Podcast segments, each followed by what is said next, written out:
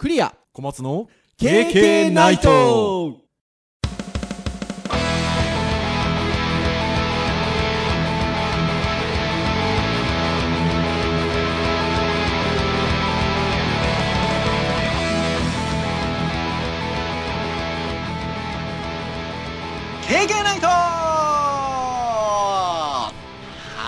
はい。はいということで、はいえー来ましたよ。31回目の31回目ですよ。収録でございますが、ねあ、クリアでございます。はい、小松です。ははい。どうぞよろしくお願いいたします。い、よろしくお願いします。はい。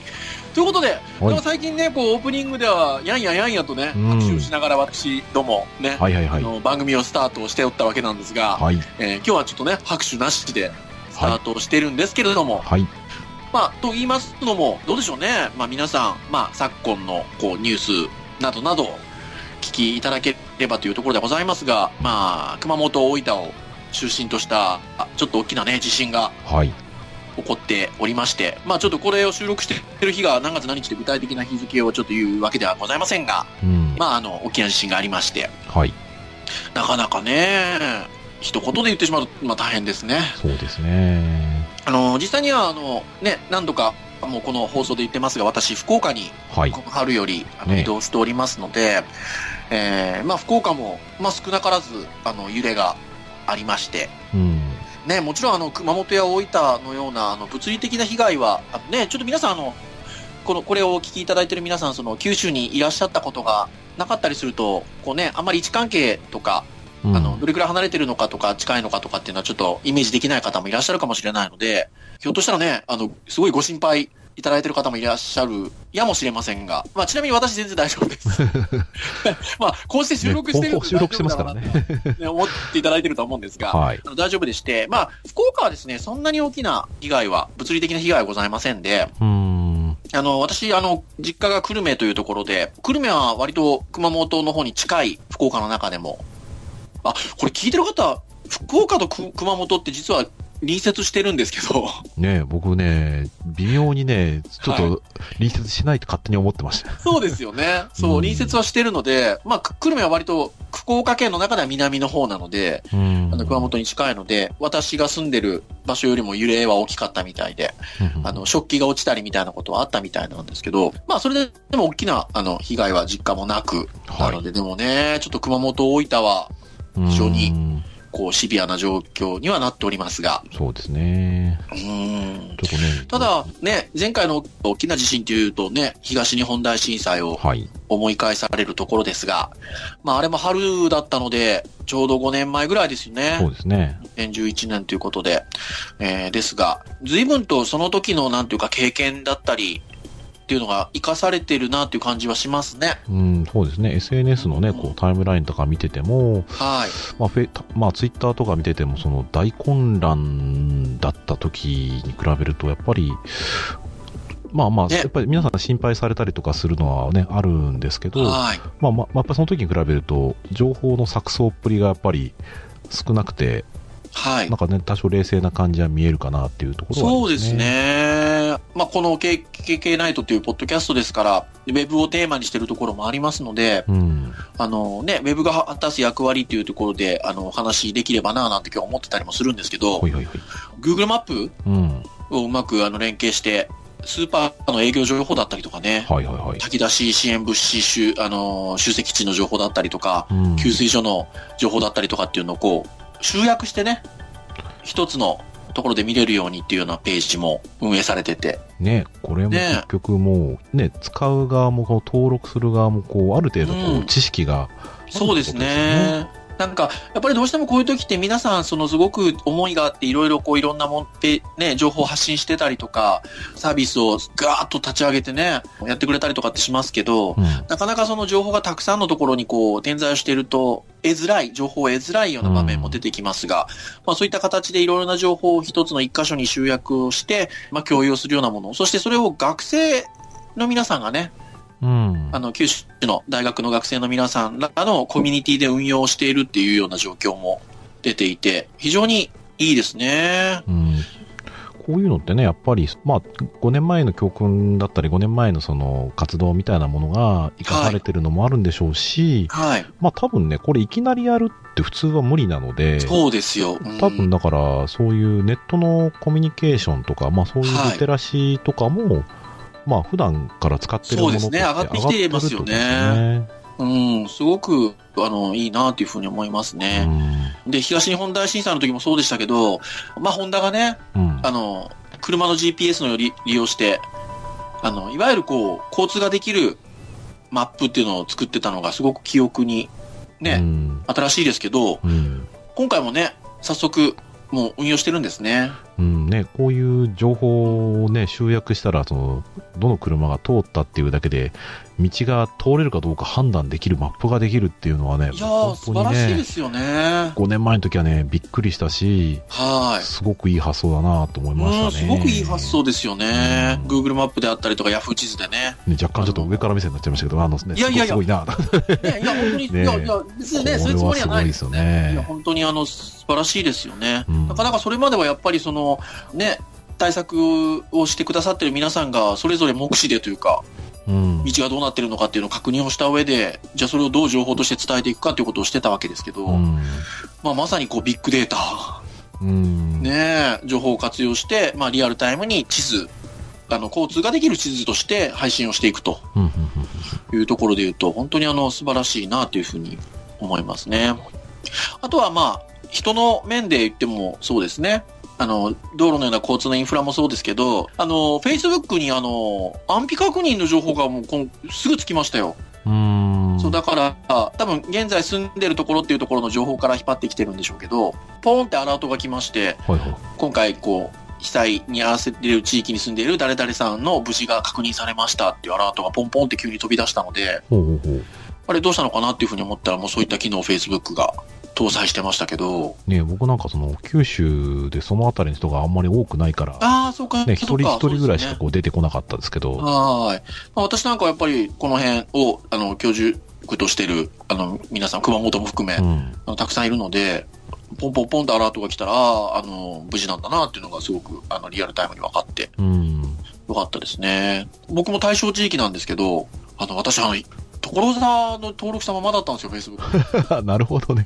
なああ、そうので、いうことが。僕のアラートが出ない。ずいぶん あの、ちょっとメメッセージとかいただいちゃいましたけど。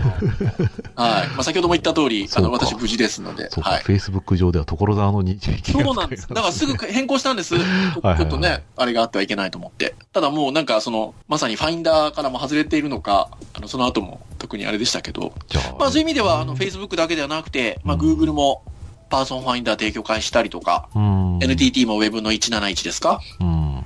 個人の安否情報にまつわるようなものを。ね、結局、ね電話の回線で電話するっていうことがもういっぱいになっちゃうから、はい。安否確認ができないっていうのでね、まあ、なまあ、震前の震災の時もありましたけど、まあ、携帯でこう、無事ですであったりとか、はい。あのしその人に向けてのなんかね、心配してるような、こう、設定とかがね、できましたからね。あとは、えーえーと、国土地理院が被災地の状況をドローンでうん。撮影して映像を公開しているということで、あの、なんかね、うん思い返せば1年半ぐらい前はドローンっていうとなんかちょっとネガティブなイメージもありましたが、だいぶあの、そのイメージもなくなりつつあり、あの、うんこういった、まあ、こういった時には非常に有用な道具、道具といいますか、うんあの、ものですよね。いやー、本当にあの、状況がわかるっていうのはいいですよね。まあ、今までだったら本当それこそヘリコプターとか飛ばしてたんでしょうけど、うん、ねねしかもやっぱり今回みたいに余震が続くとね、その、二次災害が起きるかっていうところに近づけないっていうケースやっぱり非常に多いと思うので、はい。まあなのでこういうね、で、まああとはあと今あるような AI とかと絡めば、ああ、そうですね。こちらはねあ、そうですねいろんなものが取れ、取れるんじゃないかなって感じはすごくしますよね。うんそうですね。車とかね、うん。車とか、まあ、あの、こういう状態の時にその地面を動くものがどうかっていうのは、まあ、ドローンが一番最適なのかもしれないですが、うん。まあ、その、AI 的なものを積んだね、自動運転の自動車とかもね、いいかもしれまあ、ないですよね。災害地だったらそういうキャタピラみたいなこうロボットみたいなものあってもね、ね不思議じゃないですよね。いやそうですよねねうん、まあ、なので、すごくいいなと思います。うん。で、あとは、ね、以前、あの、クラウドファンディングなんかを、うん。この、あの、KK、ポッドキャストで、あの、取り上げたことありましたけど、はいあの、復興支援？うん。あの、その時も紹介したかな？レディーフォーさん。レディフォーはね、割と社会的なやつ多いね、そう、社会的なのが多いですよねって話もその時したんですけど、でも、た早速立ち上がってますね。あの、緊急支援活動のための、まあ、ご支援をということで、うん。クラウドファンディングなんかでも。うん。まあ、なかなかでもちょっとこれ、あのーなんだろうな、悩ましいところでもありますよね。うん。そうですね。結局、まあ、どこにこう、寄付をするかとかっていうのは、はい。別に勘ぐるわけじゃないんだけど、まあみんながみんなね、あの、うんフラットな目で見れたらいいなと思うんですよね。本当そうですね。なんですけど、うん。でも、クラウドファンディングが、あの、まあ、そういった場面でもね、あの、こう、一つの役割を担うようになったっていうのは、ちょっとね、前回のうん。うん。東日本大震災からまたさらに進んでるところですよね。そうですね。あったかもしれないですけど、ただ、うんそこにやっぱり注目する量っていうのは、まあ、比じゃないと思うので、はい。うん、やっぱこれが、まあ、すごく一般化されてるかどうかちょっとわかんないんですけど、はい。まあ、前に比べると割と一般化に近づいてるんだなって気がしますよね。うん、うん、本当そうですね。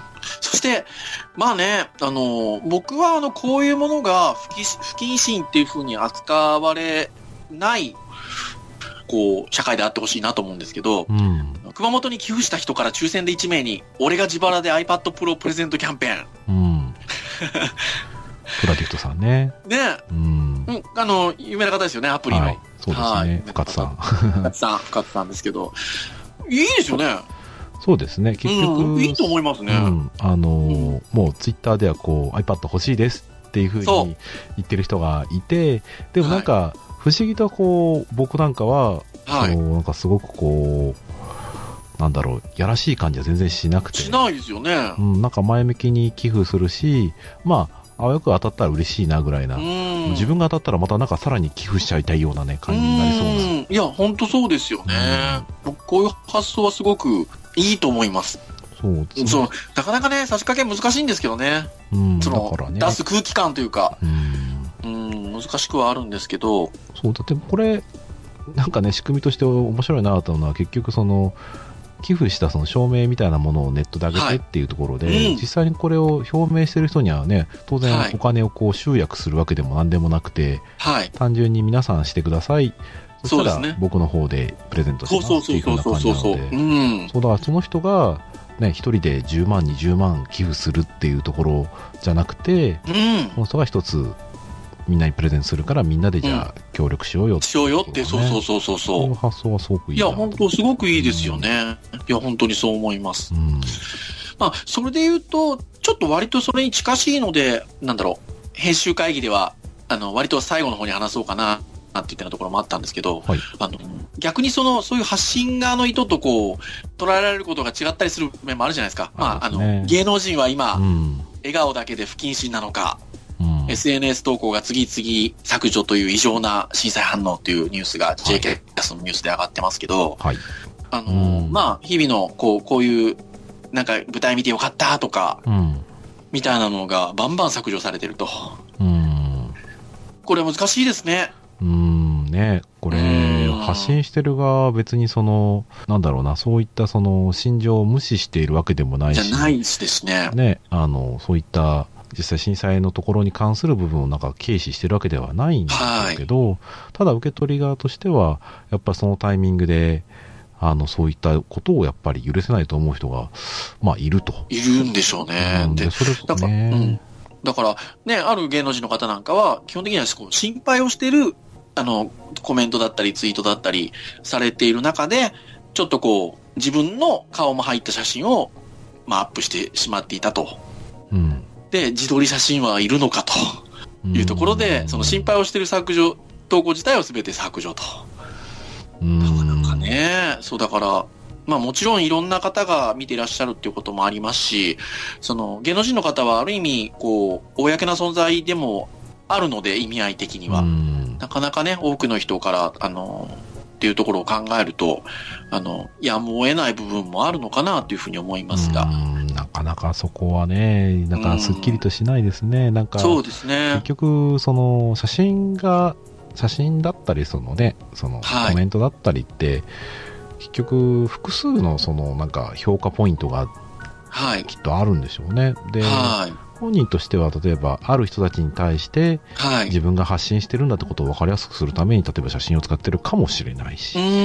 でも、普通の人から、なんかそういったことを考えない人からしてみたら、うん。いや、そういうメッセージをするのに、なんうん。か、顔を出すのはなんかこうね、すごくこう商売的な香りがするねそうそうそうするっていう。まあ、そう別にその人はそう思ってなくても、そう感じちゃったりしたら、じゃあそれははい。感じるのが悪いのか、出す方が悪いのかって言ったら、これはね、どっちとも僕は取れないと思ってしままあそう、そうですね。難しいですね。なかなか、あの、でも僕ちょっと僕自分の個人的な、その、Facebook の投稿でも発信したんですけど、個人の人もね、だからややもすると、ちょっとこう、そういうのを控えようっていう面も出てくるのかなっていうふうに思うんですけどう、ん。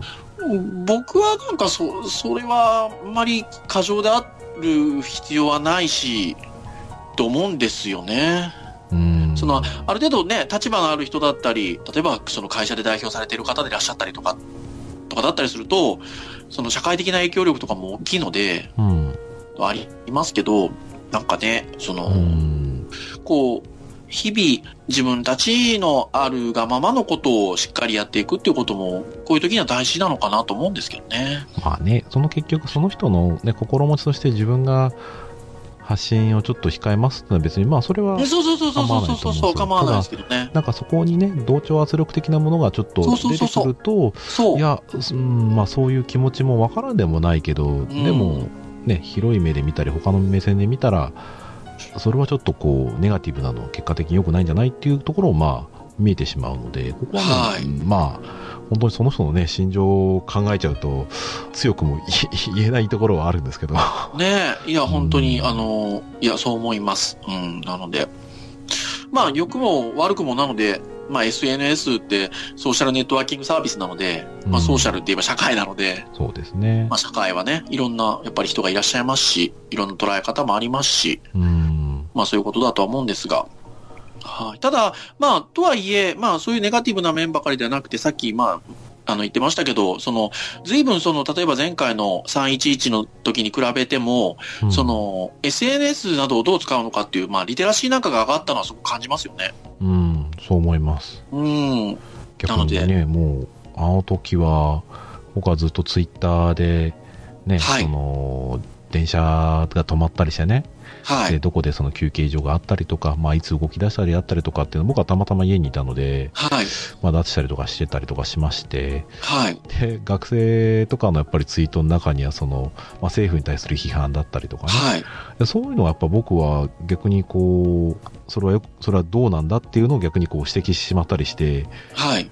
まあちょっとね、学生とこうギクシャクしてしまったりとかしたんですけど、うんまあそこは僕もやっぱり、なんですかね、リテラシーはあの時に比べたらやっぱり、ううんん。あの時やっぱ低かったなと思うし、はい。どういう影響があるかとかね、まあそういうふうなところも、やっぱなかなか前の時は分からなかった方多かったので、はい。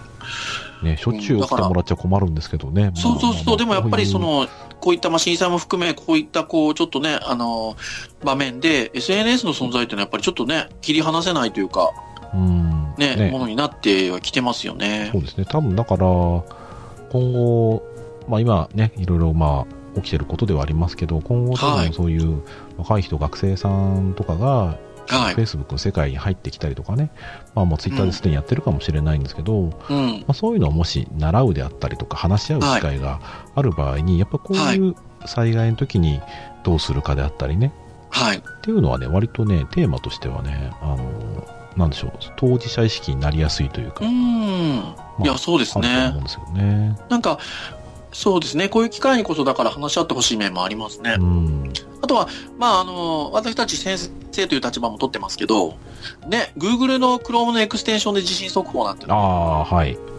ね、これはあの、なんか、先生としては入れるべきですかね？うんなんかね、あの、僕、前に社会向けの教室かなんかで、はい。やっぱりその、その、それをたまたま入れていて、はい。で、やっぱり、し震度4か震度5がその時来たんですよ。ほうほうほうほう。それが事前に分かっっていたので、はい。もっと大きいのが来るかもしれないとか、うん。あの、余震がどれくらい来るかとかっていうのが、うん。来て、来た瞬間とね、相当パニックだったんですよね。あだだけど、一応、大きいのが来るかもしれないっていうところで、皆さん、ちょっと落ち着いてください。はい。今からこう揺れるかもしれませんっていうところで、はい。で、大体サイズこれくらいですっていうふうに、やっぱり、うん。まあちょっとね、諸刃の剣かもしれないですけど、ものすごく大きいものに関しては逆に動揺を誘ってしまうかもしれないんですけど。いや、でうも、ん、心構えが、あの、取れるっていうじ、あの、分はいいと思いますよ。そう。で、割とね、早いんですよね。はい。うん。そう、そういうのはね、ぜひ、僕としては、あの、そうですよね。先生のマシンにはぜひ入れといてほしいなと思うんですよね。はーい。いや、本当にそう思います。で、まあ、支援というとね、割とこう、物資的なものであったりとかね、あの、お金であったりとかっていうのもありますけど、なんかいいなと思うのは、あの、くまモン頑張れ、うん。熊本を応援するイラストが続々と投稿されるなんていうのも、あの、ニュースとして上がってましたけど、これなんか千葉哲也さんかなんかでしたかね。でしたっけね。うん。まあ、熊本といえばね、今、熊門がね、非常にこう、アイコンですけど、うん。はい。まあ、それを使ったということで、あの、デジタルハリウッドの、あの、社会人向けの、あの、専門スクールの方の、はい。あの、もう何年ぐらい前の前の卒業生かな。卒業生でも、個人的にこう、なんていうのかな、絵本の絵とかを描いてらっしゃる方がいらっしゃってう、んその方もね、描いてましたよ。おうん、ーくまモンを使った絵を描いて、投稿してました。うん。うん。いいですね。こう、それぞれができることを。やりましょうっていうことで言うと、うん。あの、直接的な、こう、お金であったり、物資であったりということも、もちろんね、あの、アクションを起こせる人は起こしてもらいたいですし、なんかその、できることをやるっていうのが、すごく僕はいいんじゃないかなと思いますね。うん。そうですね。なんか、こういう空気感があると、さっきも言ったように SNS って強いので、あの、なんかじゃあ、具体的にこう、寄付をしないと、自分はなんかそこに役に立ててないとか、うん。あの、思ってしまう人もいるかもしれないじゃないですか。まあまあね、無力感とかはね、無割と。力感とかうん。そう、だけど、その、まあ、これも僕自分の個人的な投稿でも書いたんですけど、ね、その、被災されてる方々のことを思う思うこと自体もできることですから、うん。うん。そんなにね、無力感を感じる。まあ、絶対必ず何がしかのタイミングだったりとか、場所だったりとか、うんで、できることって出てきますから。そうですね。うん。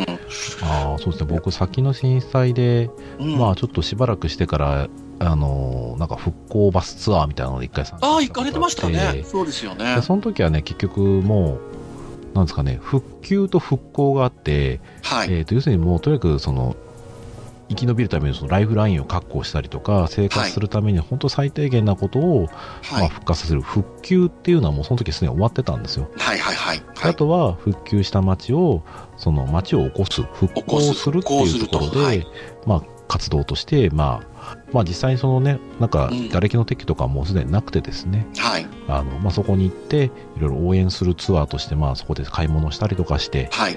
あのお金を落としてっていうところの、まあ、一つ大きな目的あとはそこはなんか行政かなんかのはい。グループでもあったので、はいえーなんか勉強会的なところもやったりとかはい。で現地の人にやっぱ話してき話を聞いてはい。このあったことを、まあ忘れはい。忘れないでほしいというか、まあ、結構風化しやすいので、やっぱり起きた時はみんなやっぱりね、あのすごく手伝ってくれるんだけどだんだんだんだん時が経つとはい。人がいなくなってしまうとか、ね、離れてしまうってことがあるらしいのではい。まあそうですね。だから普及して町おこしのタイミングになったら、まあ、皆さんそこにね旅行に行ったりとかはい。してお金を落としていくことが、まあ一つ復興の手助けなのかなとかね。はい。まあその時にはそう思いましたうね。ーん。いや、本当そうですね。まあ、必ずどっかのタイミングでできることってのはありますので、うん、そうですね。それぞれがまあ役割があってまあそうで。すね。観光地以外もありますからね。はい。うんなので、なんかね、そんなに、あの、こう、無力感を感じる必要もないと思いますし、うん。あの、と思います。で、あとは、まあ、これも言っておきたいなと思ったのが、あの、先ほども冒頭の方でも言った通り、福岡は、まあ、熊本に隣接しているんですね。はいはい。まあ、とはいえ、まあね、先ほども言った通り、被害の、っていうのはそんなに大きくは、福岡自体はなくて、はい。あるんですけど、まあ、そういうふうに近いので、あの、うんともすると、まあ、い行こうと、うん。支援をしに、はい。その、その具体的に動こうということは、まあ、距離的な問題から言えばできるわけですよ。はいはいはい。ただ、まあ、そういう人たちが殺到してしまうと、結局今度は、その、届けるべき人たちっていうのが、その渋滞によって動けなかったりとか、うん実際に本当は、うあの、動きて叱るべき人たちが動けなかったりとかっていうの問題が出てくるので、うん。まあ、その辺って割とこう、善意と、それを受ける側っていうののバランスっていうのは非常に難しいっていうところはあるんですけど、まあ、福岡素晴らしいなと思ったのは、福岡市の市長が、あの、高島市長とおっしゃる方なんですけど、はいあの、早かったですよ。その対応がというか。最初に、まあ、木曜日の夜にまずい一つ目の大きなあの地震が最初来たんですけど、はいもうその日の明けてぐらいのところで、えっと、まあ、まず福岡としてはそういう支援を熊本にしていきたいと。うん。まあ、ただし、えっと、こう、むやみやたらにこう、送るっていうことだと非常に混乱をするので、えっと、まずはえ落ち着きましょうと。うん。ので、えっと、福岡の方でもそういったものを集約できる場所をまずは用意をするので、えっと、持ってきたりってことはなく、まずは待ってくださいとうん。いう情報をもうバーンと発信したんですよ。はいはいはいはい。で、えっと、まあ、その後に2発、に2個目の大きなものが、ね、本震が来るんですけど、うもん。うそうすると、こう、土曜日ぐらいの段階だったっけな次の日の。もう、あの、その、福岡の中心地が天神というところなんですが、はそのど真ん中に廃校になった小学校がもうつい最近うん。ありまして、大名小学校って言うんですけど、もうそこを、えっと、集積地にしますと。はい。で、日曜日の朝、これこれ、これ何時から何時まで、えっと、そこで物資をもう集約しますと。うん市として。はい。で、かな、これとこれとこれとこれとこれを持ってきてくださいと。うん。それ以外は受け取れないし、えー、それを持ってきてくださいということを発信しまして、うんで責任を持って市が、えっと、まとめて届けをするのでとうん。いうことを、まあ、すぐに発信をしまして、もうすごくわかりやすかったので、やっぱもう皆さん、あ、じゃあ、そこを支援をするためにそこにじゃあ物資を持っていこうっていうことが明確にうん。分かって、あの、すごく良かったですよ。うん。で、じゃあ物資の次に私たちができることっていうことで言うと、義援金だって今度お話になってくるんですけど、はい。すすると、またまあ段階をで次の段階で、ちゃんとこう、これこれ銀行とここの銀行を市として、えっと、口座を開設をしているので、うん。えーそこに、えっと、義援金を安心して、あの、預かったものを私たち届けるのでということで、その発表が、その、救援物資を受け取るところと、ちょっと、少し遅れた、まあ、1日、半日ぐらい遅れたんですけど、はいはいはい。それが、えっと、実際にはもうその、口座は用意ができてたんだと。うん。なんだけど、あの、手数料がかからないように交渉して、うん。で、えっと、その準備ができたところで、えっと、こう、皆さんにお伝えをしているというところで、うん。ね、あの、目的に対してっていうところで、ちゃんとこう、やってっていう、そのスピーディーさがすごく、うん。すごいいいし、まあ、それだけ迅速に、あの、丁寧にやってくれると、あの、やっぱり、ね、福岡の皆さんも、わかりやすいので、うん。もうそこにっていう風になるんですよね。うん。で、それを、Facebook、Twitter 等々でも、ポンポンともリアルタイムに発信をしていっていて、うん。すごくそこが、あの、もともとこの高島さんという市長さんは、地方局のアナウンサーなんですね。うん。あの、非常にあの、人気のあったアナウンサーなので、あの、なんて言うんでしょうね。まあ、変な意味ではなくて、メディアの使い方をよく知っているし、うん。素晴らしいなと思いました。こういう時代なので、うん。あの、こういった緊急時に、そういったこう IT をどう、あの、使っていくのかっていうことも、そういうこう、首長と呼ばれるようなね、あの、その地域を治めたりとか、してらっしゃる方にもひ、あの、一つスキルとして、ね、求められる部分はうん。あるのかなっていうのはちょっと思いましたね。うん。うん。はい。いや、市のね、あの、活動としては、すごくいいですし、まあ、何かしらモデルケースになっていくんだろうなっていうふうな感じもしますね。ね、あの、ウェブサイトの方を、あの、小松先生にもシェアさせていただいたんですけどね、住んでね、いわゆる被災地からうん一時的にこう、住む場所も提供するようなこともしてますもんね。うん。そしてね、もうね、職業病なんですけど、やっぱこの手のと、あの、時に、はい。ウェブサイトのトップページはい。から、まあ、その、どういう情報の発信の仕方をするのかってやっぱ見ちゃうんですよね。はい。はい。はい。はい。はい。いわゆはい。るこう、この手のものって、なんか、はい。前の時にはなんか、茨城県が、あの、雨が降った時とかね、洪水が起きた時とかに、そはの、災害版って言って、その普段のページとはまた別に、うん。あの、災害版って多分、で、それをなんか、トップページからリダイレクトかけてはい飛ば。してたりとかね、そういうふうなことをしたりとかしていたので、はいで、。今回福岡市の見ると、やっぱりその、真ん中に赤い字で、熊本地震に伴う情報とか、まあ、集約されてるので、はい。まあ、もう全然わかりやすくていいな。いや、そうですまあね。配色的には他のところにも赤使ってるから、まあ、こういう時に、まあ、あれですね、あの、普段の注目してるポイントの色と被るんだなっていうのは、ああ、そうですね。いや、そうですね。まあ、表示場所がね、もう、あからさまに、あの、第一注目のニュースの場所なんで、別うんに配色は気にならないんですけど、はい。そう、ポイントのカラーってこういう時、大事なんだなっていうのをね、いやなんか、なおさら見ましね。いや、本当そうですね。いや、その通りだと思います。まあね、あの、僕もともと大学卒業してすぐ、あの、入った、あの、会社は熊本が本社の会社で、あの、このウェブの業界に来る前まではずっと熊本住んでたので。まあ知り合いも多いですし、ね、デジタルハリウッド大学の学部の卒業生なんかも熊本で仕事してる子らもいるので、まあ心配してちょっと連絡しましたけど、うん。まあ、現金に、まあぶ無事でね、ちょっと私連絡取れた人たちは無事で、うん。あの、頑張ってるみたいですけど、ね、私住んでたようなところの市役所なんかもちょっと半壊してるので、うん。わーっていうちょっと感じでしたけど、何度もちょっと繰り返しになりますが、その、こう、できることだったり、できるタイミングだったりっていうのは人それぞれであるのでう、ん。被害に遭われてる皆さんのことを思って祈って、これ以上大きな被害がないようにって祈ることは少なくともできますので、うん。そういう心持ちでありたいですよね。うん。はい。はい。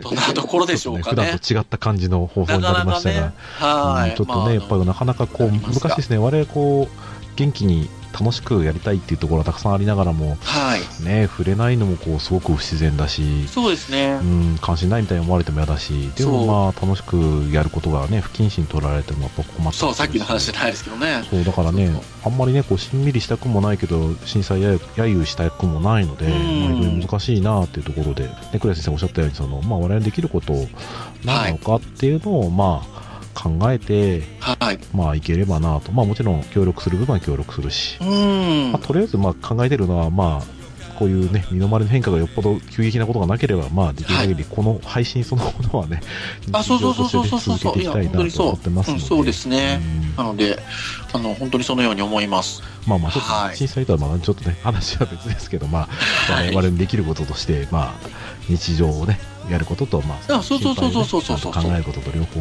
できればなと思いますね。はい。ということで、はい。ございますが、まあ、KK ナイトはですね、まあ、あの、今日は31回目ですけど、はいあの、配信サイトもございますし、はい。iTunes ストアで購読登録していただくこともできます。はい。過去のね、配信なんか聞いていただければ、あの、非常にこう、なんていうのかね、砕けてやってる回などもありますので、はい。まあね、そういった回を聞いていただいてもいいですし、気軽なタイミングで、はい。あの、いろんなお話聞いていただけると非常に私どもも嬉しく思いますが、はいはい。というところでございます。はい。はい。じゃあ今日はお届けしましたのが、クリアと。松でした。それではまた次回の放送ではい。お会いいたしましょう。はい皆さん、その時まで、さようなら。さよなら。